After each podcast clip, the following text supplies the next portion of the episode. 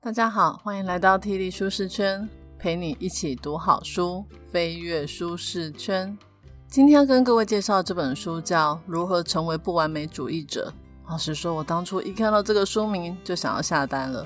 我出社会之后呢，有接触一些心理学，从那时候我就会开始去探索，了解自己为什么偶尔会不开心，或者是陷入低潮的原因。我后来发现，我之所以会这样子。有一个很大的影响因素，就是完美主义。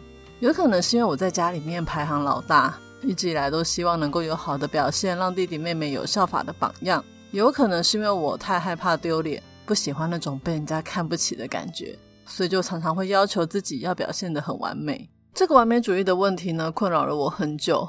我因为完美主义，很在意别人对我的看法，只要别人对我的评价稍微有点不好。我就会把那个问题放大，一直在脑中里面盘旋很久，搞得我常常因为这样子失眠。我其实呢，也有跟我的家人、朋友，或者是有心理咨商背景的人谈过我的问题，也试过一些方法，但常常就是有一阵子会有用，但过了一阵子又开始完美主义上升。很多时候都是我老公在提醒我说：“你看你又来了，是不是又完美主义作祟？”我才惊觉我的老毛病又犯了。所以这也是为什么我看到这本书的说明的时候，就会立马想要买下它。先说一下我看完这本书的感想好了。这本书会先跟我们定义什么是完美主义，我觉得这个部分很好，因为我看完之后，我发现我其实也没有那么完美主义。书里面讲的完美主义比我更极端、更夸张。所以呢，听众朋友，你可能也会觉得自己很完美主义，那你就先来听听作者怎么说，再下结论吧。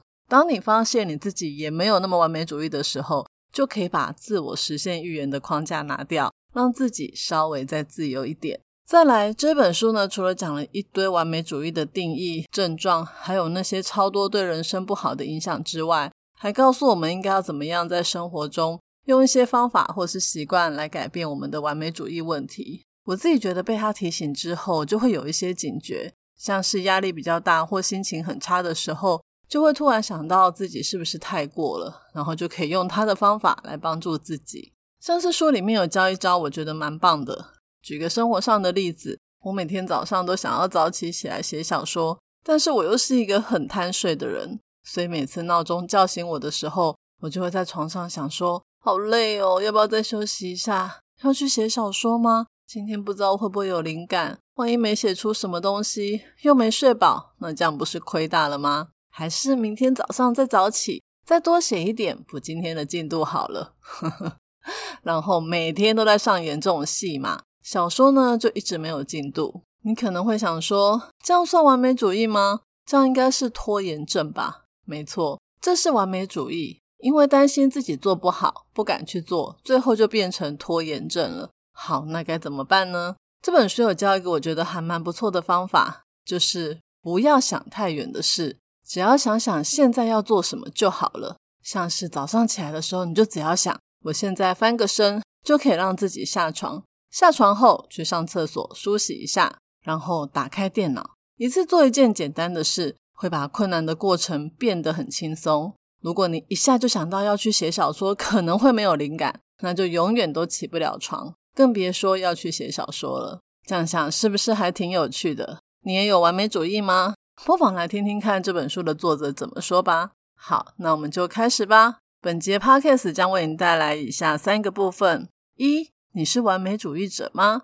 二、一直想也不会让你的人生变完美。三、在乎别人的肯定吗？自己就可以产生信心哦。首先，第一个部分，我们来聊：你是完美主义者吗？我来问大家几个问题：你常常陷入选择障碍吗？你在社交场合里会常常感到不自在吗？你有拖延症吗？你很容易陷入低潮吗？又或是你常常感到自卑呢？如果你蛮常有以上的状况，那表示你很有可能有完美主义的倾向哦。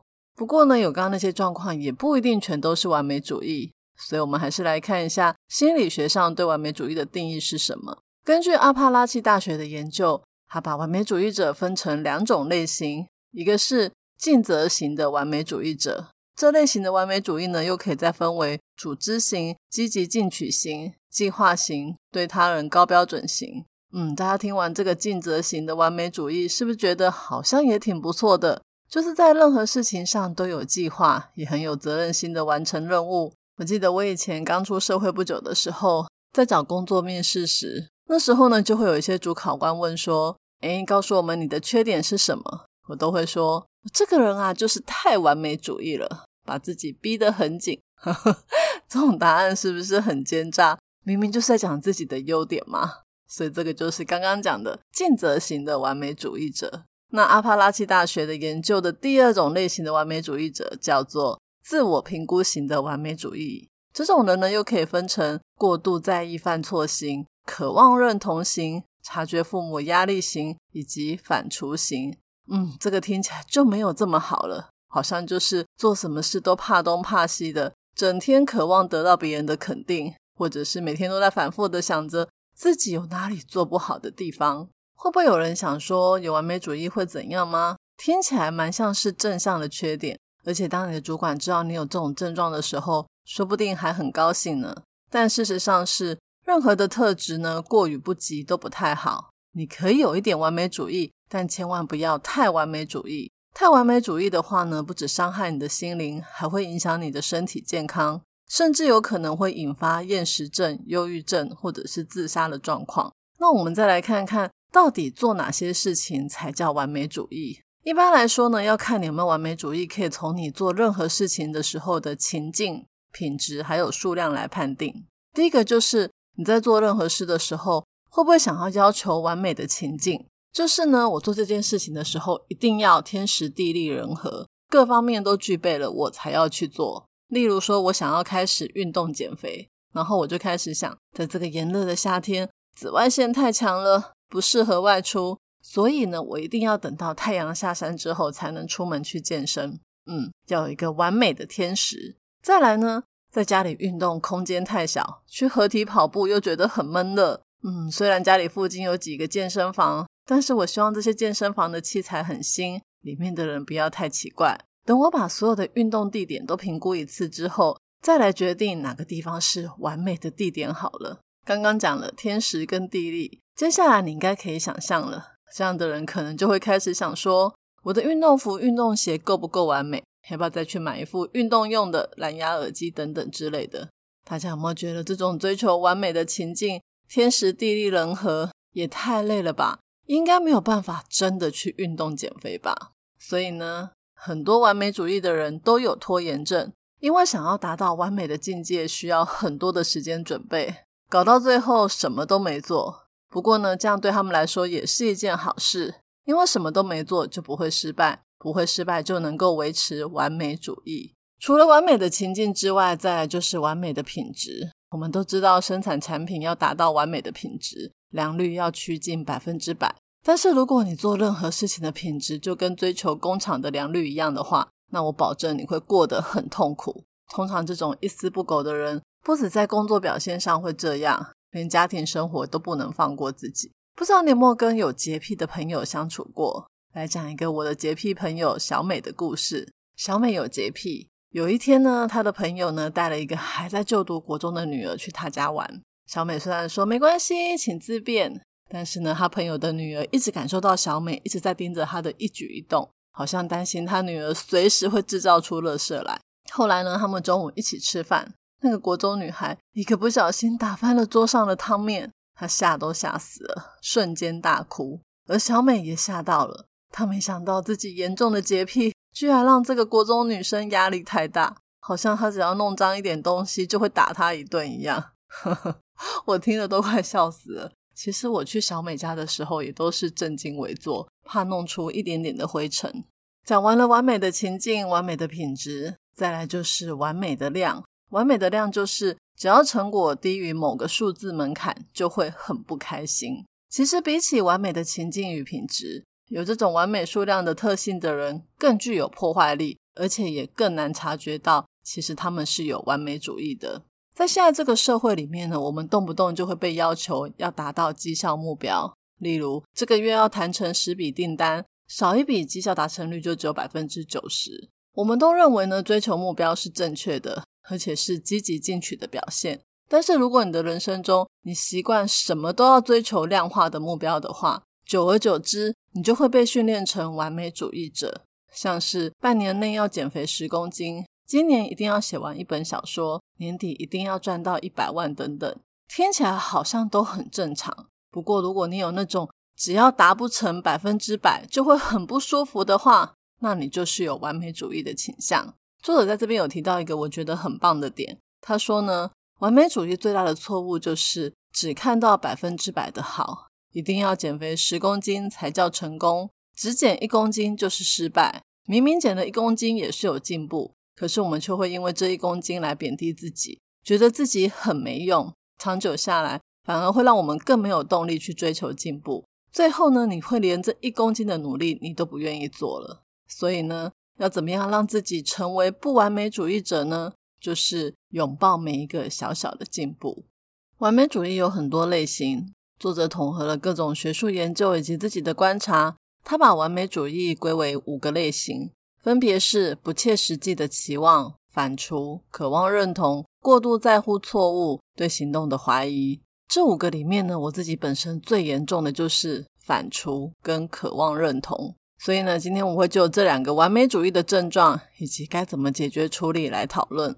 反刍就是会一直反复思想那个已经发生过的事情，像我就是遇到不开心的事情，会一直想想到失眠的那种。在心理学的性格类型里面，有一个性格叫情绪调试性，就是当你遇到一些对你很冲击的事情的时候，你能不能快速的让它过去，恢复冷静？我跟你们说，我每次呢做这个性格的分数都超低的。不过呢，这听起来好像也没怎样，但是呢，糟就糟在这个情绪调试性跟你的抗压性、情绪稳定都有很高的相关。大家都知道，现在很多工作都会要求高抗压性。而且也有很多研究发现，抗压性高的人呢，在某些工作的表现会比较好。像我去测抗压性的时候，我分数其实不低哦。我是那种当压力来的时候可以欣然接受的人，我主管也都觉得可以放重责大任在我身上。可是呢，我却又是那种遇到冲击的时候，晚上会睡不着。我主管跟我同事问我工作压力会不会很大的时候，我都会说还好。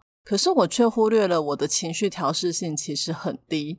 常常搞到自己脑神经衰弱，久而久之呢，身体就会出状况。最常发生的就是我身上会长疱疹，或者是有晕眩的情形。有长期在听我频道的人，应该都知道我心脏不好，所以当身体出现警讯的时候，我就会很警觉，适时的让自己放松，调整工作的步调。不过呢，总不能每次都等身体出状况才有警觉吧？应该要从根本，也就是完美主义的问题来解决。那我们来看这本书是怎么说的。反刍思考的人呢，有几种状况，就是他们都认为呢，如果想要解决问题，就必须要聚焦在问题身上，所以会整天想个不停。还有，他们对自己的身份认同，就是看自己表现的好不好。如果偶尔出现负面的结果，他们就会认为自己的人生是失败的。作者有介绍几种对付反刍思考的方法，我来讲两个我觉得比较有趣的。第一个叫做心理余裕。想象一下，如果你骑机车的时候不小心摔倒了，嗯，这应该算是人生的冲击吧。但是你会一直想个不停吗？不会的，因为你知道机车行呢可以修车，就算是受伤了，也有医生可以帮你。所以呢，这件事情虽然是冲击，可是很快就会过去了，说不定隔天你就忘光光了。但换个情境，如果今天你的主管跟你说你的提案很糟糕，诶你是不是就会马上走心，过不去了？反刍思考的人就会想说：“天哪，他说我的提案很糟糕，是不是在贬低我身为人的价值？怎么会这样呢？为什么他会说这种话呢？我到底做错了什么？”然后就一直反复思考，想说：“如果当初再多修一下再提案就好了，或者是应该要等主管心情好一点再提案的。”想半天，问题解决了吗？没有。这就好像是你骑机车跌倒，你坐在路边看着倒下的机车，然后心想。我刚刚是怎么了？我分心了吗？怎么会跌倒？我不应该这个时候出门，再晚个五分钟，说不定我就不会跌倒了。想象一下，如果是我的话，我应该会觉得自己在发神经吧？还不赶快把机车带到机车行处理？所以，什么叫心理余裕呢？就是你要相信，不管遇到任何事情都可以解决，或者是可以寻求别人的帮助来解决哦。那既然都可以解决，就不要想太多了。而第二个反刍思考的核心解决方法，就是采取行动。会整天想东想西的人，就是会陷在过去出不来。虽然我们知道过去都已经过去了，再想也于事无补，可是就是会忍不住一直想，一直想。那如果每件事情都这样反复思想，久了，你遇到大事情就更会这样，因为这已经变成一种你处理负面事情的习惯了。所以呢，要从反刍思考抽离，最好的方法就是采取行动。怎么样采取行动呢？你需要一些时间管理的方法来帮助你不再去想，而是去做。作者建议大家可以用倒数计时器。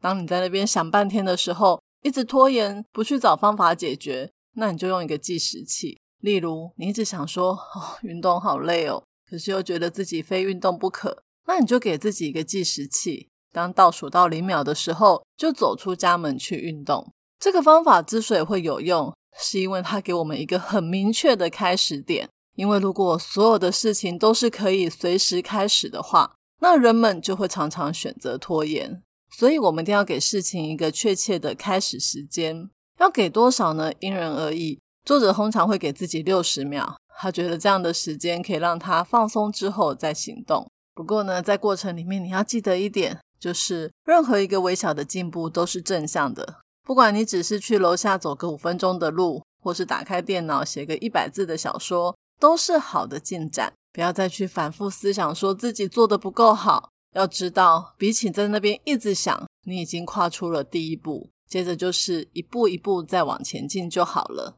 接下来我们来聊另外一种完美主义的类型，就是太过于在乎别人的看法，有着强烈被肯定的需求。这种症状我也有，我很常做完一件事情之后，就会开始想，我刚刚那样做，不知道对方怎么想，会不会觉得我很傻、很笨、很天真呢？人们为什么会想要追求别人的认同呢？主要有两个原因，一个是缺乏自信与自尊，所以想要别人给他自信与自尊；第二个呢，是希望每个人都喜欢自己。我就是那种喜欢在大家面前当好人，希望每个人都喜欢我。而这两个原因其实都有办法解决哦。第一个是。你是缺乏自信与自尊吗？首先，你要知道的一件事就是，别人给的自信不是真的自信，自信是要靠自己刻意练习出来的。有三个实作方法可以增加你的自信。第一个是化学上的信心建立。有研究指出呢，光是改变姿势就可以让你变得有信心。实验把人们分为两群，第一群的受测者抬头挺胸，双手叉腰或张开双臂。另外一群的人呢，则是双手抱胸、无精打采、缩在一旁的样子。大家不要小看这些姿势哦，就只是姿势不一样而已。才过两分钟，就发现刚刚讲的那个抬头挺胸组，就比无精打采组更有精神，更不会感到焦虑，更没有压力，也比较愿意冒险哦。所以呢，只要改变姿势，就可以让你的大脑变得自信又自在。这招听起来是不是很酷？下次我也要来试试看。提升自信呢，还有一个方法就是装出你很有信心。这个听起来好像有点怪怪的，但作者说他支持假装久了就会变成真的想法。或许一般人不用特别去假装有自信，但是如果你是很需要别人认可、很没有自信的人，那这招装出自信，有可能可以让你暂时停止自我怀疑。像个有自信的人一样思考和行动哦。那如果你没有办法常常改变姿势，也没有办法一直装出有自信的样子，那最后一招就是调整你的基准。试想一下，如果你今天去面试十次都失败，你是不是会觉得自己很糟糕、很没有自信，觉得自己低于标准？但其实不是的，你本身的实力并没有改变，是你的标准定得太高。以至于你达不到会很难过，所以这个时候要做的就是调整你的标准。来讲一件我最近发生的很有趣的事。大家都知道年纪大了就慢慢会有老花，我一开始其实不太能够接受自己有老花，所以呢，我的手机上的字都还是小小的。后来我发现真的看不到，只好慢慢的放大。我都是撑到那种不行了才放大，而且我也不太敢在公众场合看手机的时候把眼镜拿掉。因为这样大家就会知道你老花了，我是不是超完美主义的？不过我自己觉得呢，年纪大了也有好处，会越来越厚脸皮，越来越不完美主义。前几天呢，我有个年轻的同事，他拿他的手机给我看，他跟我说有个客户问的问题，问我要怎么解决。他拿手机给我的时候，我心想：天呐，字超小的，我那个时候超多内心戏的。我心想，要在他面前把眼镜拿下来吗？还是自己慢慢把字放大？那这样子他不就会发现我的举动？万一他在背后偷偷笑我怎么办？后来呢，我决定我豁出去了，我直接对他笑着说：“字好小哦。”这句话一说出口，他马上就接过手机帮我放大。我当下呢，并没有觉得很丢脸，而是觉得释怀了。我承认我已经老了，有老花，也让小妹妹知道，将来你也会跟我一样，老的时候也是会有老花的哦。你们说这是不是一种自信的表现呢？好，我们再来谈谈，你为什么会想要追求别人的认可的第二个原因，就是希望大家都喜欢自己。如果你有这样的症状，这本书有教一个我觉得很有趣的方法来破解，那就是叛逆练习。你很在意别人喜不喜欢你吗？那你就要去尝试一次叛逆看看，看看你展现出大家可能会不喜欢的行为之后会发生什么事。只有当你可以自由自在的做自己的主人，而不是整天看别人喜好做事的时候，你才能真正摆脱完美主义。你可以从小小的叛逆开始练习。我们之所以会去在乎别人的想法，是因为我们常常被社会普遍的价值观给影响。所以，作者建议我们可以去做一些不会妨碍到别人，但是又有一点有违社会常理的事。例如，在公共场合突然躺下，或者是在大家面前像个傻瓜一样的跳舞。这样做的好处呢，可以打开你的舒适圈的范围，还可以挑战这个社会对你行为的控制。作者说，他就是那种会突然在大卖场躺下的人，或者是在大卖场做个福利挺身。之前呢，他这样做的时候，旁边的人还会帮他拍照呢。我自己觉得在公共场合躺下好像有点羞耻，我应该是办不到，但或许我可以试着在公共场合唱歌。你应该也看过，有的人听着自己的耳机就开始唱起来，完全陶醉在自己的世界里。路过的人虽然不一定觉得好听，但是可以感受到他正在享受人生。只要不要太吵，就让他唱吧。所以呢，下次你也试试看，叛逆一下，真的不会怎么样。今天的说书就说到这里。最后来讲一下看完这本书的感想。正如这本书所说的，作者呢，他不是只告诉你不要一直往心里去，要适时的放下就可以摆脱完美主义，而是实际教我们一些方式，让我们练习，进而改变我们的心境。我个人觉得年纪也是一种成长。当我年纪渐长的时候，我渐渐发现，人生有很多事都不是自己可以控制的。当你可以接受自己的有限，也同时接受上帝最好的安排。你的心境就会愉快很多。